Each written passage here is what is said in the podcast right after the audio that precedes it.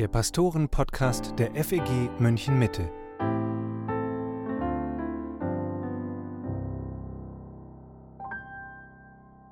Hallo und herzlich willkommen zum Pastoren-Podcast mit Matthias Mockler und Matthias Lohmann. Heute sprechen wir hier im Podcast mal wieder über Kirchengeschichte. Matthias, du hast vor kurzem eine Vorlesung am Martin-Butzer-Seminar hier in München gehalten und du hast da über die Reformatoren gesprochen. Wer waren die wichtigsten Köpfe? Welche theologischen Überzeugungen haben sie geeint? Wo gab es auch Spannungen? Und welche Auswirkungen hatte die Reformation? Ich habe mir gedacht, alle, die nicht dabei waren, die sollen hier zumindest mal einen kurzen Überblick bekommen.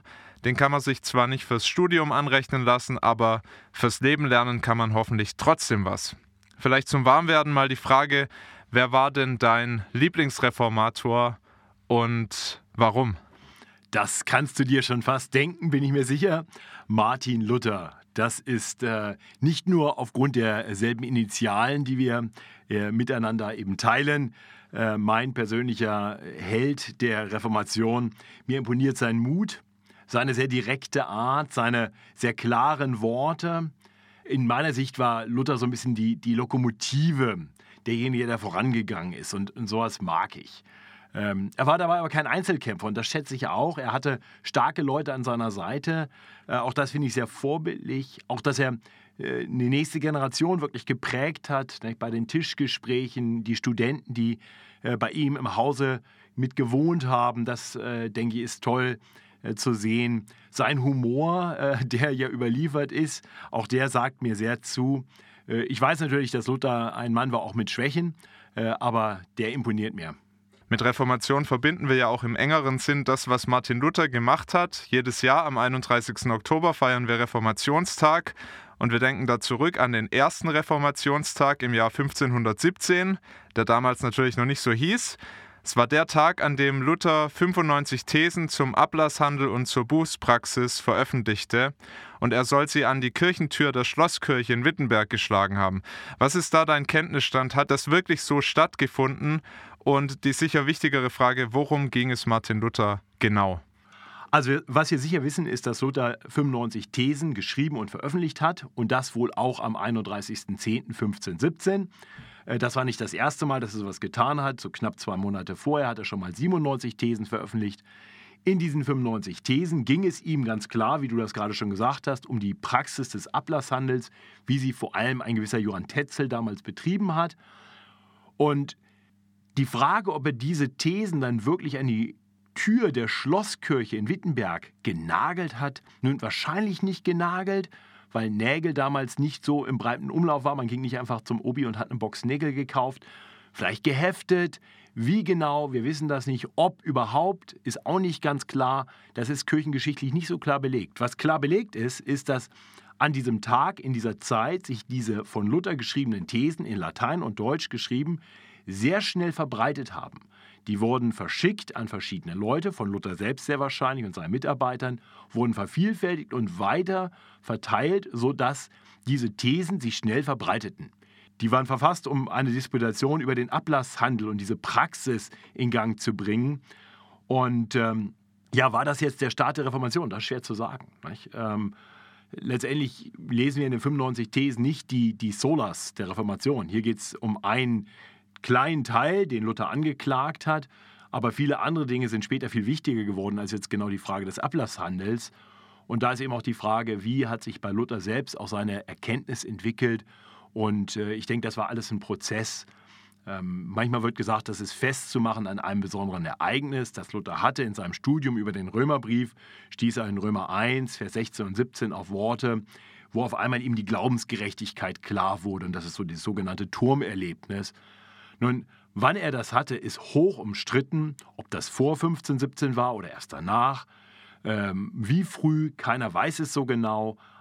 Aber ziemlich offensichtlich war diese Erkenntnis, von der Luther eben viel später schreibt, und deswegen wird dann überlegt, ja, wann genau war das wohl, äh, nicht der eine Durchbruch, wo er auf einmal die komplette Erkenntnis hatte, sondern wir können ziemlich klar erkennen, auch in dem, was er so geschrieben hat, schon vor 1517 und auch danach, dass er Dinge mehr und mehr verstanden hat, dass er auch immer kirchenkritischer wurde, weil er immer mehr gesehen hat, dass die Kirche wirklich Dinge auch so sieht und deckt, wie äh, sie eben eigentlich nicht mit der Bibel übereinzubringen sind.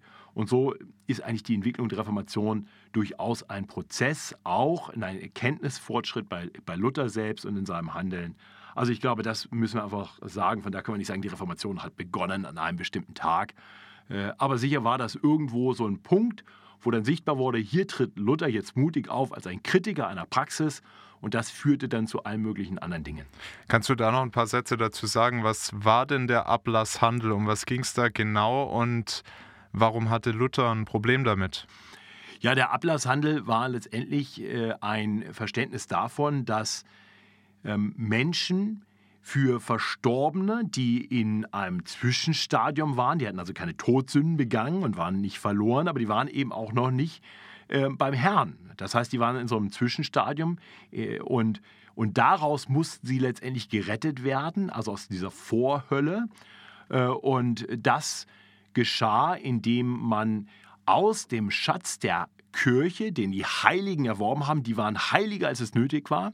Äh, und deswegen konnte man von ihnen quasi eine gewisse Heiligkeit von, aus dem Schatz der Kirche den erwerben per Ablasshandel. Und das wurde dann quasi denen zugerechnet, für die man das erwarb. Ja, und da gab es also zum einen diese finanzielle Transaktion, zum anderen gab es auch bestimmte Dinge, die man tun konnte, die dann den Verstorbenen äh, auch zugutekommen sollten.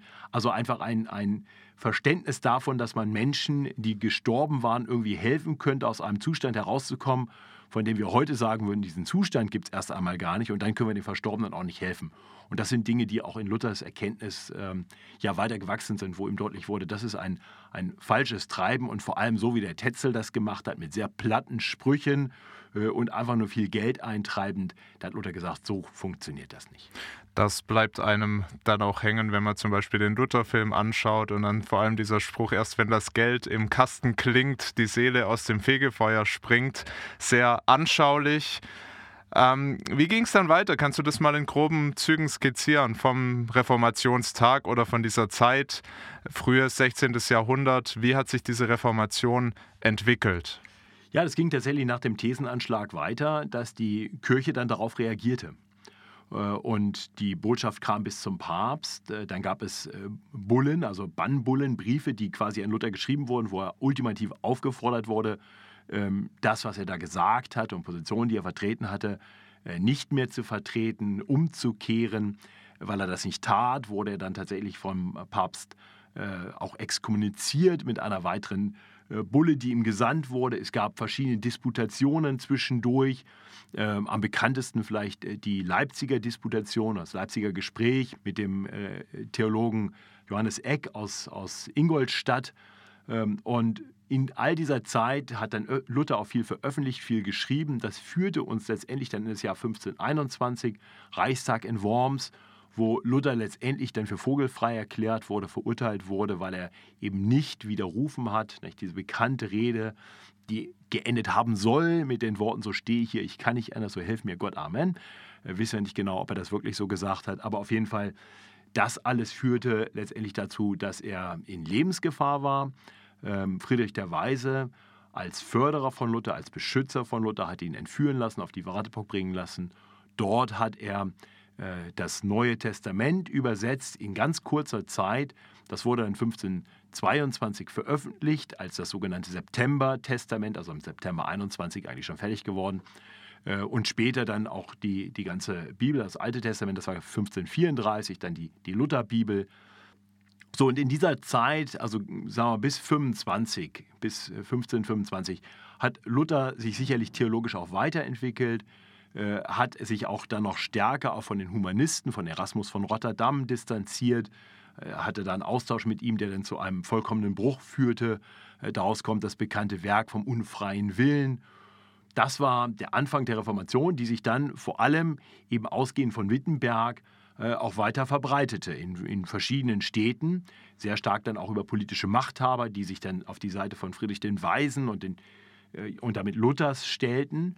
Ähm, und dann gab es natürlich Reformationen auch an anderen Orten. Es war also nicht nur Luther. Ja, da war Huldrych Zwingli, der fast zeitgleich mit Luther äh, begonnen hat. Äh, am 1. Januar 1519 hat er angefangen in Zürich als, als äh, Pastor zu wirken hat gleich am ersten Tag angefangen, fortlaufend Text auslegen, zu predigen. Einmal durch das ganze Neue Testament, durch bei Matthäus 1,1 beginnend. Und ähm, ähnliche Sichtweisen auf viele Dinge wie Luther. Äh, Zwingli behauptet, dass er völlig unabhängig von Luther auf diese, äh, zu diesen Überzeugungen gelangt ist. Ähm, sicher wird er einiges auch tatsächlich ohne Luther schon verstanden haben. Vieles hat sicherlich auch engen Bezug zu Luther oder zu Leuten aus dem Umfeld von Luther gehabt. Spielt auch keine große Rolle. Auf jeden Fall, da war ein zweiter Ort, wo Reformation geschah. Und dann später breitete sich das weiter aus. Wir wissen um die Reformation dann in Genf, die nicht Calvin angefangen hat, sondern dazu kam und äh, von 36 bis 38 in Genf war. Dann musste er nochmal aus der Stadt weg, äh, weil er da äh, in Probleme geriet mit der Stadt. Äh, aber dann ab 1541 äh, Calvins Werk in Genf und von da aus Mission in viele Länder, ja auch an anderen Orten andere Reformatoren, die vieles betrieben haben. Und so breitete sich die Reformation aus in, in viele Länder. Und ich würde mal sagen, spätestens Mitte des 16. Jahrhunderts war der Bruch mit der katholischen Kirche dann ziemlich offensichtlich. Und auch in der katholischen Kirche gab es ja dann letztendlich eine, eine Gegenbewegung, auch mit dem Konzil in Trient. Also das war eigentlich so die Entwicklung.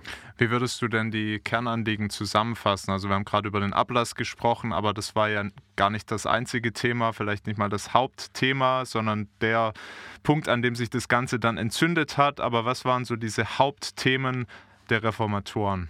Ja, ich würde sagen, ganz stark die Rechtfertigungslehre, dass wir gerettet sind aus Gnade allein, durch den Glauben allein an Jesus Christus allein wie er uns in der Schrift allein als letzte Autorität offenbart wird und dass Gott alles wirkt, letztendlich zum Lobpreis seiner Herrlichkeit, also dieses Solas, ja, also Soli Deo Gloria als letzten Punkt, Solus Christus, äh, Sola Gratia, Sola Fide und Sola Scriptura. Diese fünf, ähm, das sind schon so die, die Kernanliegen der Reformation auch gewesen. Also wirklich das, das Verständnis von einer Rechtfertigung, die außerhalb von uns geschieht und die uns zugerechnet wird äh, im Glauben und das ist alles ein Geschenk der Gnade Gottes. Das wurde eben in der römisch-katholischen Kirche zu der Zeit ganz anders gesehen und gelehrt und wird ja auch heute dort noch anders gesehen und gelehrt. Äh, von daher ist das auch nach wie vor sicherlich so eine Trennlinie. Du hast in der Vorlesung über die unterschiedlichen Reformatoren auch gesprochen. Was waren denn das für Typen? Waren das alles so Draufgänger wie Martin Luther oder gab es da auch große Unterschiede? Nun, nach allem, was mir bekannt ist, würde ich sagen, dass Huldrych Zwingli äh, vielleicht doch schon ein bisschen ähnlich wie Luther gestrickt war. Äh, der Mann starb nachher auch mit dem Schwert in der Hand. Ja? Äh, der wollte die Reformation letztendlich dann auch mit Gewalt durchsetzen, wenn es nicht anders ginge. Äh, also das war sicherlich auch so ein Pionier und auch jemand, der sicherlich sehr forsch vorgegangen ist, sich auch nicht immer so ganz im Griff hatte. Gibt auch über äh, Zwingli Berichte, dass er auch äh, außerehelich äh, ja, Dinge betrieben hat, die, die äh, klar Sünde waren, schon bevor er überhaupt nach Zürich kam. Äh, dann hat er heimlich schon geheiratet, bevor das erlaubt war und so. Also der, der hat da auch so seinen Weg. Ja? Also sicherlich auch eine interessante Persönlichkeit mit viel Stärke und manchmal vielleicht auch etwas mangelndem Feingefühl. Andere waren da feinfühliger und diplomatischer. Ne, Philipp Melanchthon als äh, enger Partner von, von Luther äh, kommt mir da in den Sinn oder auch Martin Buzer. Ähm, die haben vermittelndere Rollen gespielt. Äh, und dann oft gerade in der, in der zweiten Generation sehen wir äh, auch noch Reformatoren, die eher Gelehrte waren, so wie, wie Calvin, Bullinger, äh, Theodor Besa. Äh, das sicherlich dann nochmal in, in eine etwas andere äh, Form die Reformation weiterzutreiben. Und das passt auch gut zusammen, wie Gott zu unterschiedlichen Zeiten unterschiedliche Menschen gebraucht hat bei aller Unterschiedlichkeit der verschiedenen Personen, die da mitgewirkt haben, was sind denn Dinge, wo du sagen würdest, das können wir von den Reformatoren, wenn wir sie mal alle in einen Sack packen, lernen? Was können wir mitnehmen von dem, was sie getan haben? Ich glaube, es waren alles gottesfürchtige Männer. Es waren alles Männer der Schrift. Es waren alles Männer, die andere um sich herum hatten, die sie unterstützt haben in ihrem Werk. Meine, denken wir da an, an, Luthers Käthe, die sicher auch als Frau dann eine ganz wichtige Rolle dann gespielt hat, gerade so mal in der zweiten Phase dann äh, der Reformation in Wittenberg, in der Etablierung auch. Ähm, es waren alles Männer, die von Gott gebraucht wurden, nicht weil sie perfekt waren, sondern auch mit all ihren Ecken und Kanten und Schwächen. Und das darf uns auch Mut machen, Äh, also ich würde sagen, wir können lernen, lasst uns Männer der Bibel sein.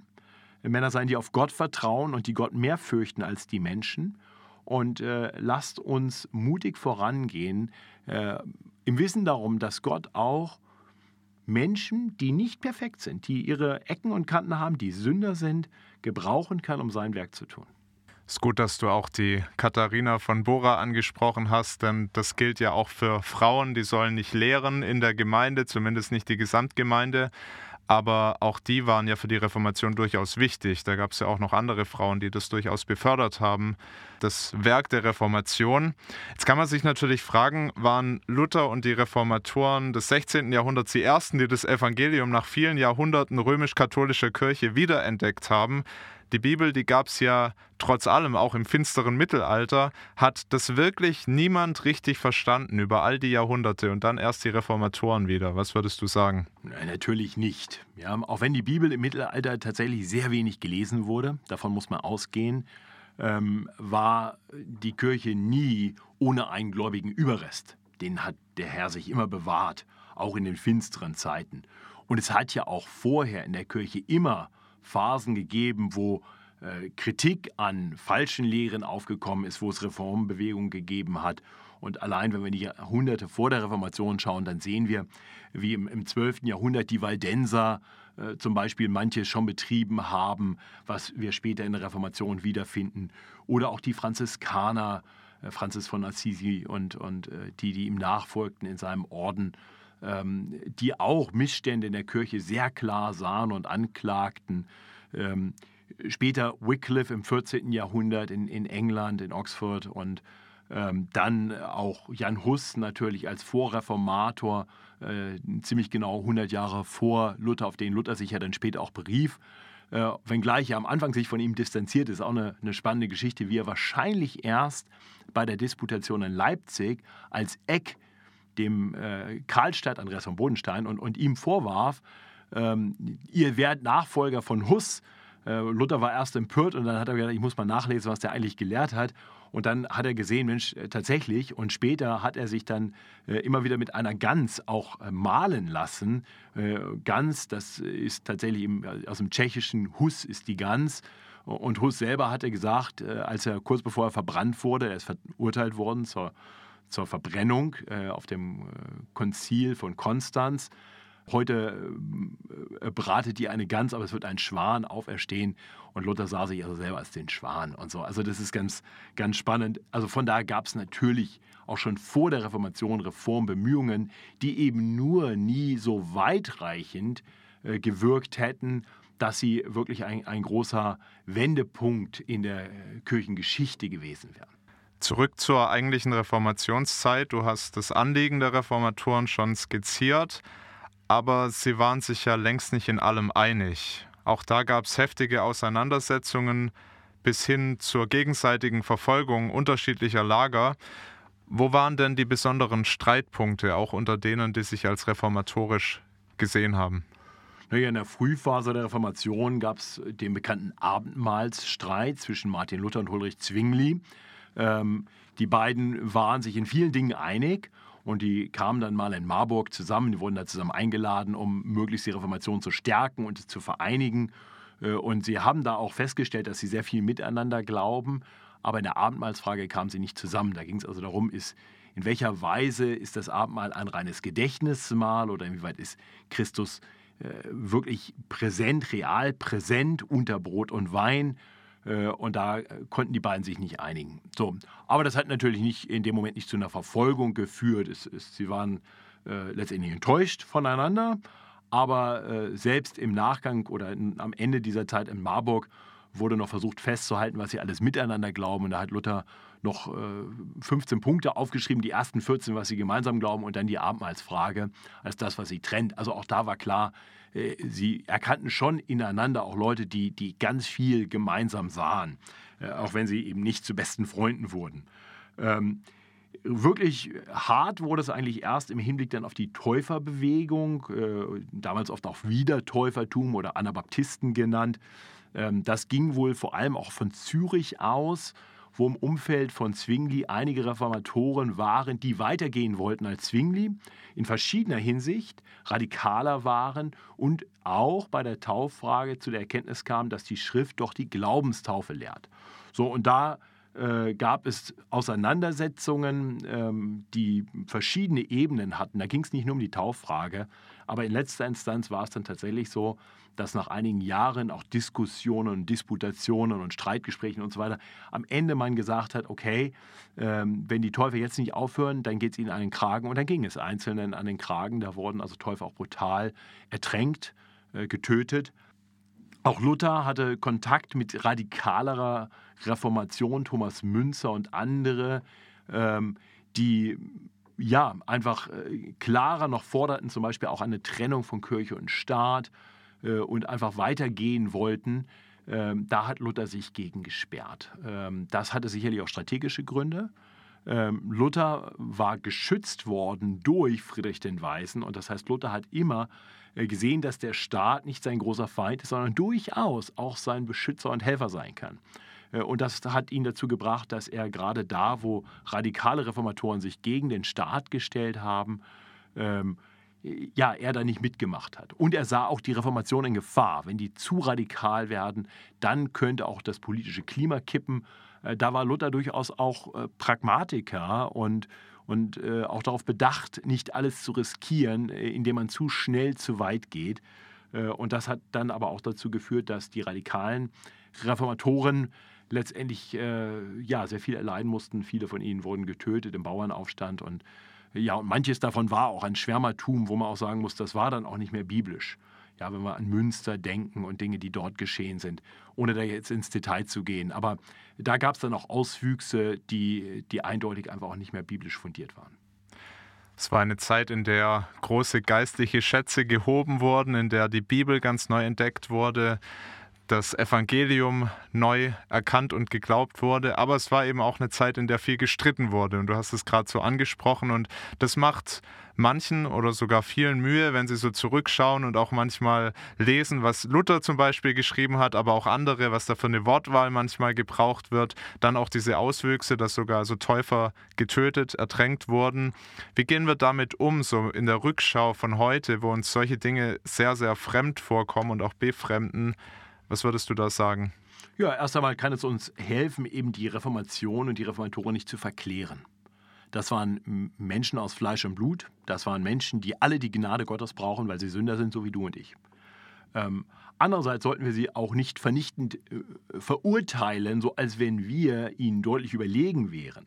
Wir müssen einfach erkennen, Luther und auch die anderen waren Männer ihrer Zeit und manchmal, wenn dann mit ihnen äh, umgegangen wird, habe ich das Gefühl, da wird ganz viel aus dem Kontext gerissen, einfach weil irgendwer irgendwen nicht mag. Ja, dann wird eben über Luther äh, da wahnsinnig hergezogen, wie er zu den Juden gestanden hat. Ja, natürlich war das problematisch. Andererseits muss man sagen, Luther hatte die starke Erwartung am Anfang, ähm, seines Dienstes noch, dass die Juden zum Glauben kommen, wenn man ihnen nur das Evangelium klar verkündigt, wenn man ihnen Christus nur klar verkündigt. Er ist ja der jüdische Messias, das werden die Juden erkennen und dann hatte er nachher erleben müssen, es gab keine Erweckung unter den Juden. Er war sehr enttäuscht davon und wurde immer zorniger über die Juden, die er dann als diejenigen sah, die Christus abgelehnt haben und gekreuzigt haben. Und daraus entstand ein gewisser Hass. Ja, aber äh, das jetzt im Kontext äh, der Hitlerzeit zu sehen, ist natürlich völlig anachronistisch. Da wären wir Luther nicht gerecht, äh, zu sagen, ja, da ist Luther jetzt schuld dran. Also das ist Blödsinn. Ja? Oder bei Calvin gibt es diesen Fall von dem Michael Servetus. Ähm, das war ein Heretiker, den die katholische Kirche schon zum Tode verurteilt hatte, der nach Genf floh und dachte, da kommt er dann irgendwie davon und dann wurde er auch dort verhaftet und die, der Stadtrat hat Calvin gefragt, wie das theologisch zu beurteilen ist, was der, was der lehrt. Und das war Häresie und Calvin hat das bestätigt. Manchmal wird gesagt, Calvin hätte den zum Tode verurteilt. Das hat der Stadtrat getan. Calvin war zu der Zeit noch nicht mal Bürger der Stadt Genf. Er war noch Franzose und hatte da gar kein Stimmrecht. Er war Berater des Stadtrats. Und ja, sein Rat hat dazu geführt, er soll sich angeblich auch dafür eingesetzt haben, dass er eine mildere Strafe bekommt äh, also trotzdem getötet wird, aber nicht so brutal. Und äh, also dann müssen wir auch erkennen, die Todesstrafe war damals gang und gäbe und für Heretiker normal. Auch aus Wittenberg wurde gratuliert dafür, dass man diesem Heretiker jetzt den Garaus gemacht hat. Auch da tut man einfach im Calvin Unrecht, wenn man aus ihm da so einen macht, der kaltblütig Menschen, die was anderes glauben, ermordeten ließ. Ja, das, das ist einfach anachronistisch, falsch, nicht zutreffend. Aber wie gesagt, wir, wir sehen, da ging es auch manchmal hoch her. Da wurden auch Dinge gesagt und getan, die falsch waren, so wie heute auch. Und ich denke, wir dürfen auch aus den Fehlern der Reformatoren lernen. Äh, und wie gesagt, wir sollten sie nicht verklären, aber wir sollten andererseits auch dankbar schauen auf all das, was wir durch sie heute vielleicht sehr viel klarer verstehen dürfen. Manche würden auch die Trennung als einen Fehler bezeichnen, die in dieser Reformationszeit kam. Erstmal natürlich die Abspaltung von der katholischen Kirche. Aber manche sagen, also mit der Reformation ging das Elend der Zersplitterung und der Uneinigkeit der Christen ja erst so richtig los. Und bis heute geht es unter den Protestanten immer so weiter. Man spaltet sich und man spaltet sich. Natürlich immer mit dem Ziel, den rechten Glauben zu bewahren. Aber die Einheit der Christen leidet. Ist das ein Problem, was die Reformation verursacht hat? Und wenn ja, wie gehen wir damit um? Also erst einmal würde ich sagen, Trennung, Spaltung gab es auch schon vor der Reformation. Nur vertrat die katholische Kirche eben einen solch universellen Anspruch, dass diejenigen, die denn etwas anderes sahen, sofort verfolgt und außen vor waren. Da konnte es also nicht eine andere Kirche geben neben der katholischen Kirche. Das ist ja das Erstaunliche in der Reformation, dass das auf einmal möglich wurde. Ähm, aber wie gesagt, vorher gab es auch schon in Konzilien Leute, die verurteilt wurden und manche, die auch weiter bestanden haben und die auch Kritik geübt haben, die sie auch abgespalten haben. Die Waldenser oder die Hussiten haben wir vorhin schon erwähnt. Also das gab es auch schon vorher. Das ist nicht etwas, was neu war. Ähm, so, zum anderen müssen wir sehen, dass die Reformatoren natürlich sich von der katholischen Kirche getrennt haben, aber nicht gesagt haben, es ist gut und richtig, sich zu trennen. Die Reformatoren wollten die katholische Kirche erst reformieren. Das war ihr eigentliches Ziel. Äh, nur als das nicht möglich war, dann muss man sich trennen. Und ich glaube, das ist biblisch auch richtig. Äh, wir müssen uns von denen trennen, die Falsches lehren und die das Evangelium verdrehen. Dazu ruft uns die Schrift auf. So, heißt das, dass jede Trennung immer richtig ist? Nein. Ähm, das ist auch in unseren sündigen Herzen verankert, dass wir uns oft zu schnell trennen. Jesus hat für die Einheit unter den Christen gebetet, Johannes 17. Ähm, Paulus ruft im Epheserbrief dazu auf, dass wir die Einheit wahren sollen, am Anfang von Kapitel 4. Und dann im Fortgang, dass wir uns einsetzen sollen dafür, dass wir hinwachsen zu mehr Einheit des Glaubens. So, das ist nach wie vor ein Auftrag äh, und den sollten wir ernst nehmen. Das geht aber eben nicht, indem wir die Lehre außen vor lassen, sondern sowohl in Johannes 17 wie auch in Epheser 4 sehen wir sehr klar, dass die Lehre ein zentrales Element darin ist, wirkliche Einheit äh, zu haben. Äh, das heißt, wirkliche Einheit braucht gesunde Doktrin. Alles andere ist ein Übertünchen von Dingen, das ist keine geistliche Einheit. So, von daher werden wir erleben, dass es Trennung geben muss. Ähm, das ist äh, notwendig, damit die Rechtschaffenen offenbar werden, äh, wie es im 1. Korinther 11 heißt. Und wir dürfen andererseits aber auch erkennen, Einheit, zumindest geistliche Einheit, ist Gottes Wille. Ob die immer organisatorisch sichtbar werden muss, das würde ich mal in Frage stellen.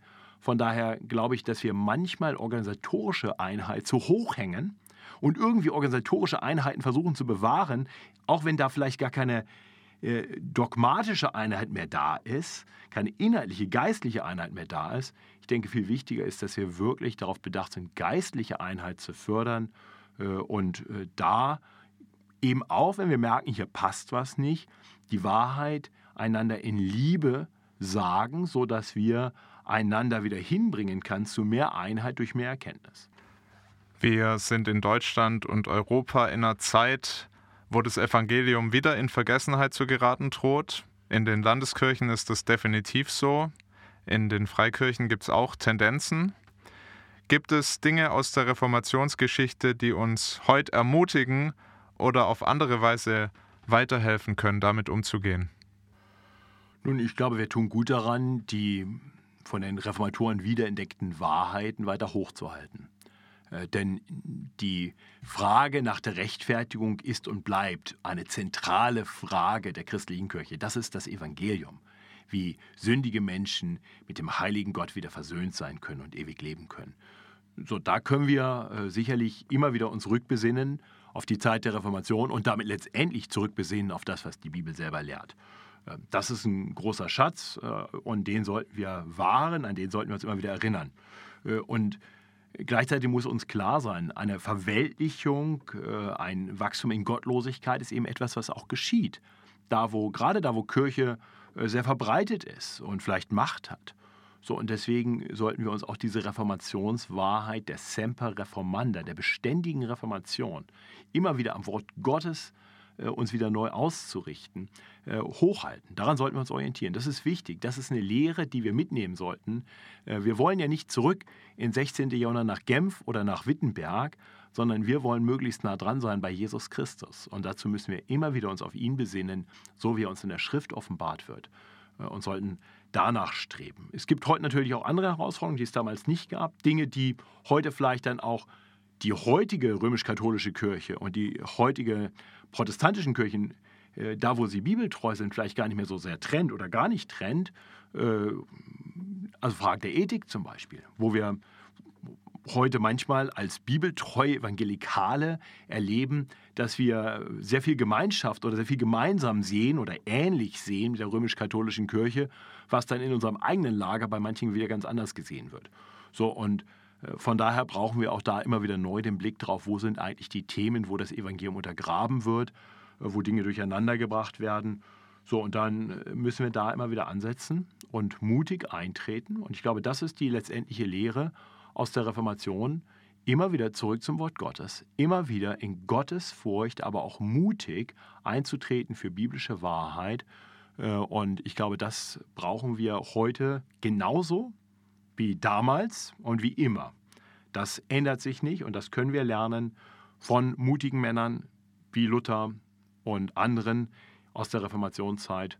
Ich denke, wenn wir das mitnehmen und sagen, okay, immer wieder zur Bibel, immer wieder auf Gott schauen, ihm vertrauen, Gottes Furcht, Mut voranzugehen im Vertrauen auf Gott, ja, ich glaube, dann ist es auch in Zukunft gut bestellt. Und die letzte Wahrheit ist doch, die Reformation ist ja kein Menschenwerk. Wir vertrauen darauf, es war Gottes Werk. Und der Herr hat verheißen, dass er seine Gemeinde baut, bis er wiederkommen wird. Und darauf dürfen wir vertrauen. Und in dieses großartige Projekt dürfen wir uns mit den uns von Gott gegebenen Gaben einbringen. Das war der Pastoren-Podcast. Und wenn dir diese Folge gefallen hat, dann freuen wir uns, wenn du sie mit jemand teilst. Wir hören uns nächsten Samstag wieder, wenn du magst. Bis dahin, danke, dass du zugehört hast und Gottes Segen.